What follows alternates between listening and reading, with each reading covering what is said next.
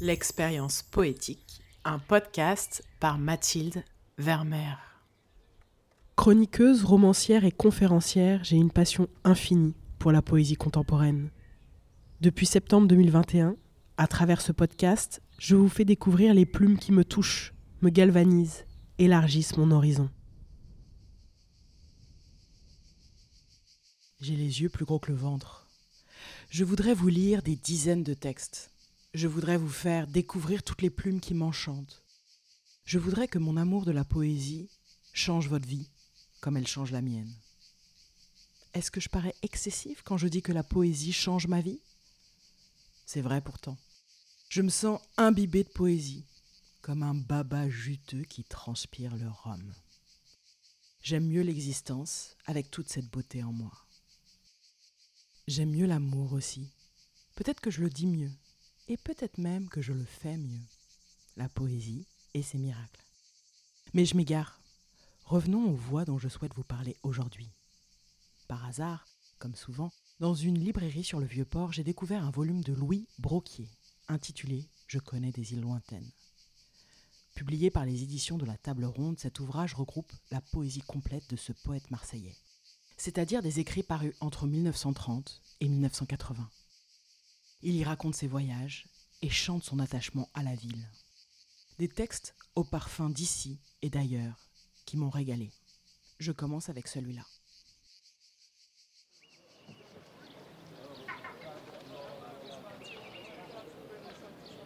Maintenant que je suis loin, que les visages des hommes s'effacent, que je ne puis plus rien sentir ni toucher, maintenant que les navires eux-mêmes n'ont plus de nom, je sais bien ce qui me reste et qui fait que je tiens. C'est une fenêtre ouverte, d'où l'on peut, en se penchant ou sur le dos de la main, avoir le goût de cet air qui pèse au bascule du soir. Un air à la fois moite et rude, que les hommes revenus font circuler dans la ville. Quelque chose qui prend le cœur après une forte journée. Laisse-moi je te regarde. Dix mille mille marins me séparent de tes feux, mais ils brûlent clair en moi, comme au soir de mon départ. Tu ne peux pas empêcher qu'en moi je te sente battre, ô ville tumultueuse, ô ma mère et mon enfant. Laisse-moi, je te regarde, avec mes yeux agrandis, bien assise sur le monde.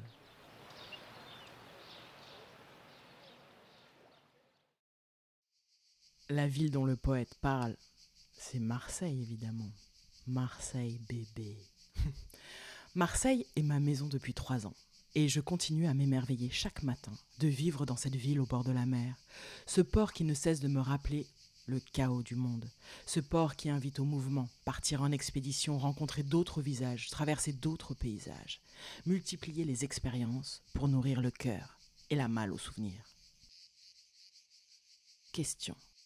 Voyager à l'autre bout de la Terre, est-ce une excuse pour mieux revenir un jour? Le poète écrit cela.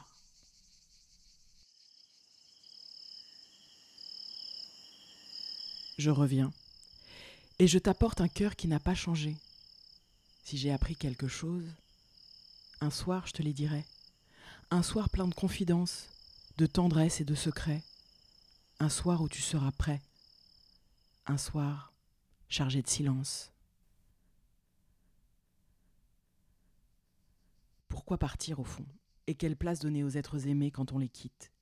Comment se débrouiller avec l'absence et, sentiment ambivalent, avec la culpabilité de les avoir abandonnés?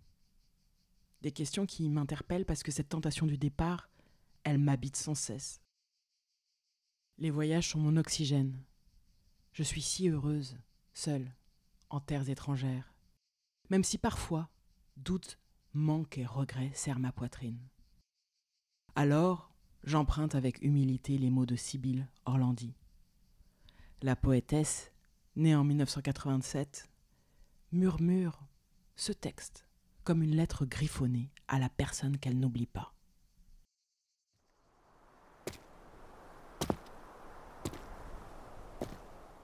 Je me suis trompée En quittant la maison, ce sont tes pas que j'ai pris, tes grands pas d'argile sûre. Je ne m'en suis aperçu que tard. J'avançais dans les rues avec cela. Je ne sais pas comment t'expliquer, c'était mes chaussures, c'était mes pieds. Et dans mes chaussures, mes pieds allaient avec tes pas. J'ai traversé plusieurs quartiers, un fleuve, je les confonds tous. D'autres villes, un chagrin, une frontière. Tes pas auscultaient l'espace. T'es pas. pas fatigué. T'es pas. jamais. pas encore. Pas. pas régulier. Au bout de l'espace, il y a ici, ce bord de nuit, blanc ivoire, à fort grammage. Tes pas se sont taris. J'hésite. À plonger.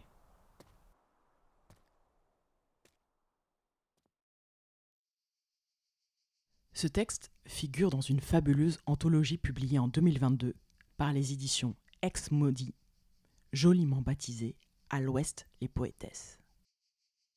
Une anthologie à découvrir d'urgence. Il y a une dizaine de poèmes picorés dans ce bouquin que j'aurais voulu vous faire entendre. Comme il faut que je fasse des choix, comme j'ai envie d'explorer dans cet épisode la thématique du voyage. Je vais vous lire un second poème de la même autrice, intitulé les mannequins célestes.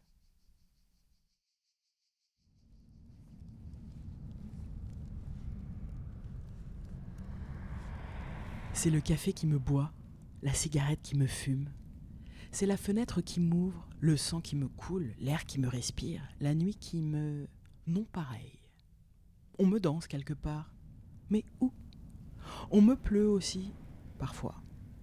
On me concerne c'est le tableau qui me regarde, la rue qui me marche, l'écharpe qui me porte, la pente qui me dévale.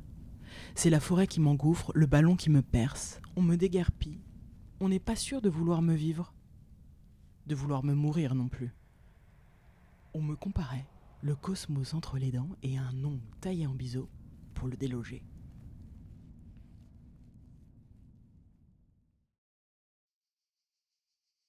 Ce qui m'intéresse dans ce texte, c'est le jeu des inversions. Tout ce qui agit à travers nous, alors qu'on pense être aux commandes. Il me semble que c'est l'expérience essentielle du voyage, être façonné par le chemin, l'aventure, l'imprévu, être malaxé par le spontané comme si le cosmos, pourtant coincé entre nos dents, s'amusait à nous balader à sa guise. Quelle jouissance d'être exposé à la surprise. Pour finir, laissez-moi vous souffler un texte étonnant de Louis Broquier.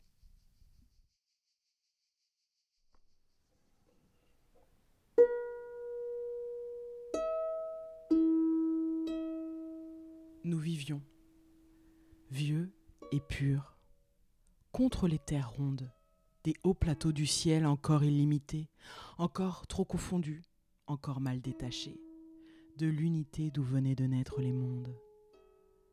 Des fleuves descendaient du proche paradis qui roulaient dans leurs eaux tièdes et nostalgiques. Des palmes, arrachées par des mains angéliques. Et nous les ramassions, confusément ravis. Nous n'avions pas encore de souvenirs. Les sages préparaient le passé, le soir, autour des feux. Parfois nous entendions à travers les nuages l'éclat répercuté des colères de Dieu mélangés au bétail, à la boue, aux étoiles, et mal accoutumés à nos énormes corps, nous dormions le long des grandes femmes royales. Nous, ceux d'après l'amour et ceux d'avant la mort.